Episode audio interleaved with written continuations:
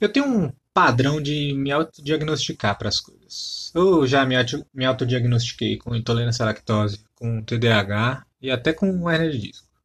Alguns, tipo a intolerância à lactose, é bem fácil de se autodiagnosticar. Se você toma um copo de leite, a reação quase que imediata do seu corpo vai indicar se o seu estômago tem ou não lactase suficiente para impedir que aquilo que você consumiu saia da mesma forma que entrou.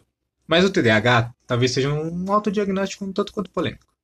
Porque dentro da psicologia existe uma discussão interminável sobre as mazelas dos diagnósticos, que eventualmente eu posso trazer aqui, mas eu vou me esforçar muito para não tratar disso agora. E justamente eu me esforçar para não começar a devagar sobre assuntos dentro de assuntos que, me, que eu me diagnostiquei com TDAH, somado com minha agressiva dificuldade de prestar atenção em qualquer coisa. Porque qualquer coisa para mim é motivo para eu pensar em outra, fazendo com que se eu falar uva, em segundos minha cadeia de pensamentos já chegou num Japão Imperial.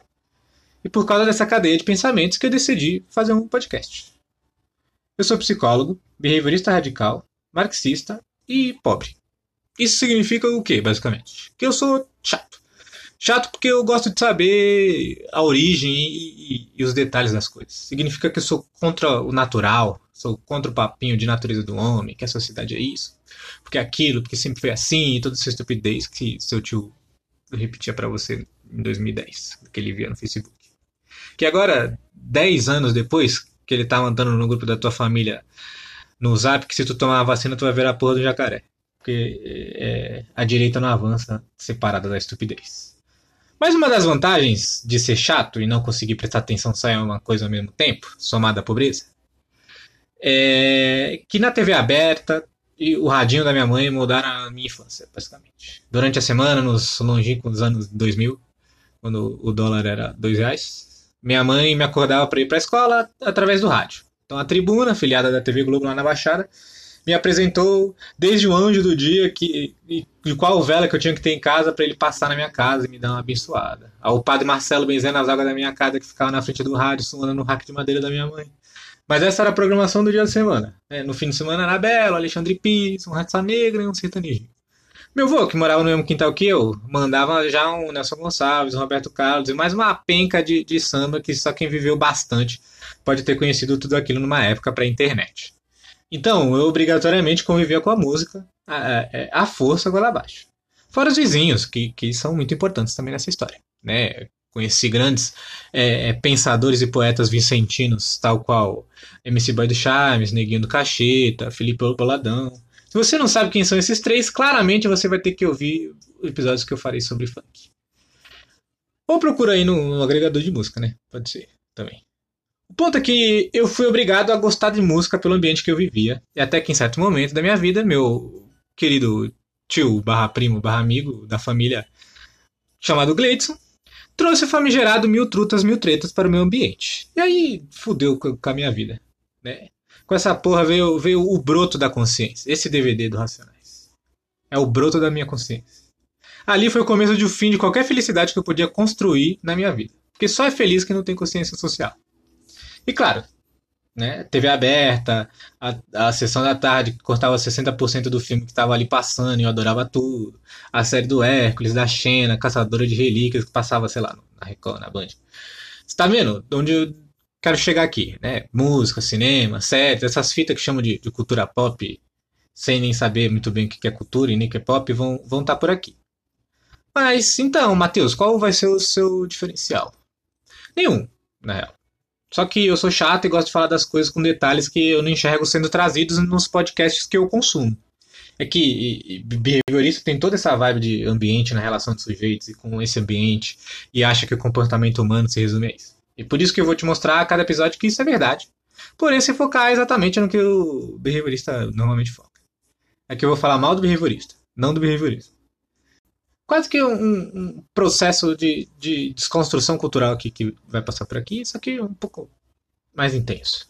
Né? Inclusive, é provável que, que o próximo episódio seja desconstrução. Na verdade, quando eu estava escrevendo esse roteiro aqui que eu estou lendo para gravar, é, eu já sei o episódio próximo, Desconstruções é o segundo.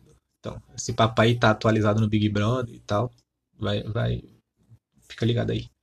Então, porque fica ligado mesmo, porque se você não vai aproveitar nada que eu falar, ao menos você descobre uma música boa que, que eu botar pra tocar, um pagodinho no 90 ali, que você ouviu a última vez em 2004, não lembrava mais.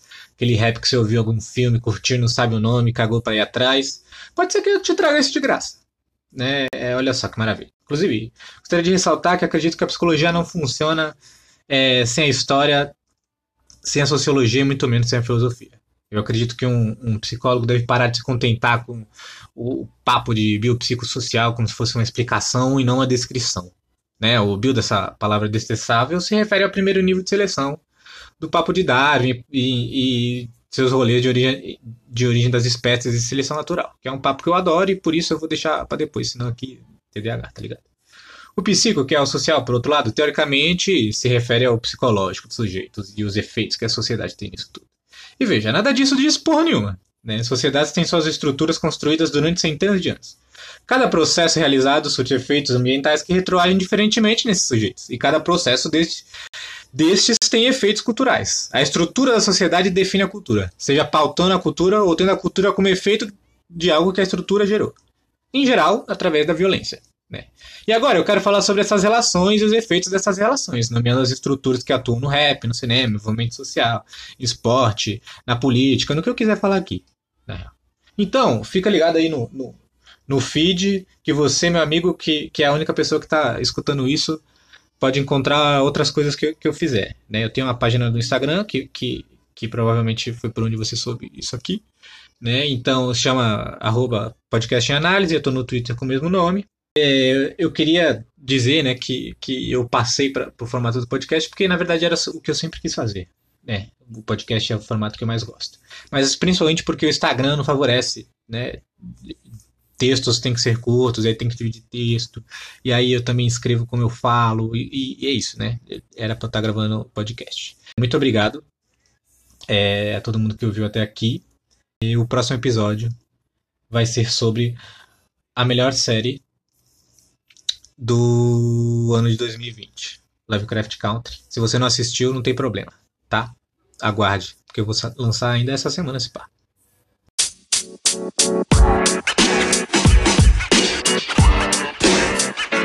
You know, man. You know, man.